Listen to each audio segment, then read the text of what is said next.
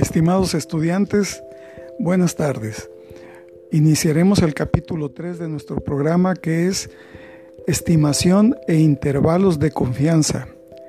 Sus objetivos son definir una estimación puntual, interpretar tanto esta definición como la del nivel de confianza, Construir un intervalo de confianza para la media poblacional cuando se conoce la desviación estándar de la población.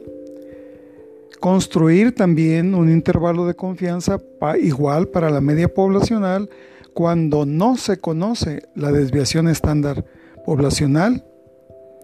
Y terminaríamos con la construcción de un intervalo de confianza para una proporción poblacional.